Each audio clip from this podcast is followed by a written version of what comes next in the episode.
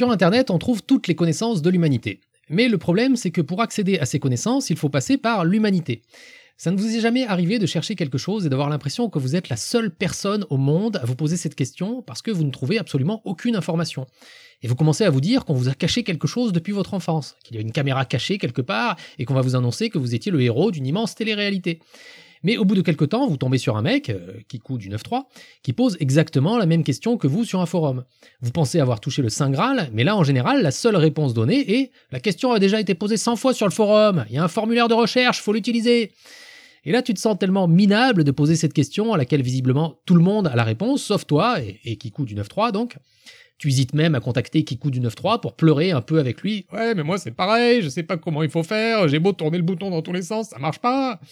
Et puis finalement tu te reprends et tu utilises la recherche du forum.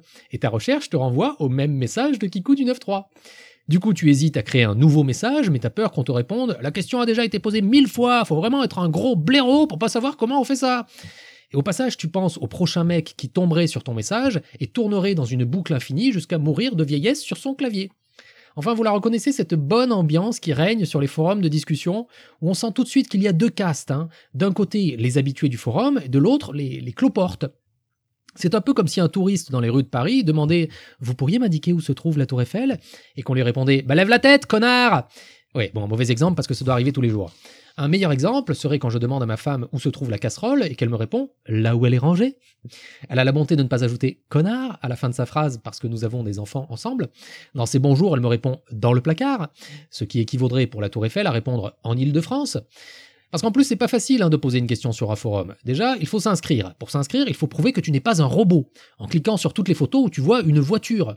Et tu hésites si longtemps qu'au bout d'un moment, tu te demandes si tu n'es pas réellement un robot. Après, il faut choisir un mot de passe de 24 caractères, avec au moins un en cyrillique et un autre en braille.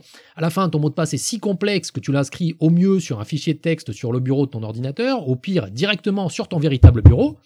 Parfois, tu ne te rappelles plus de ton mot de passe et tu te dis, si moi, je n'arrive pas à retrouver mon mot de passe, personne n'y arrivera jamais, je ne risque rien. Et quand tu arrives enfin à poser ta question, tu demandes Est-ce que vous pourriez m'aider? J'ai un problème avec une armoire Ikea et la seule réponse que tu obtiens c'est Et bonjour et merci, c'est possible? Sur un ton que tu imagines gracieux.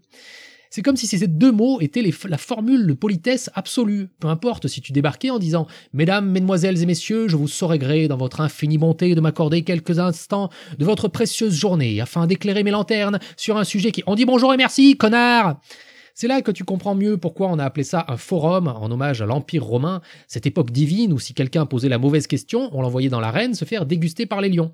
L'arène et les lions ont disparu, maintenant on se croque directement entre nous.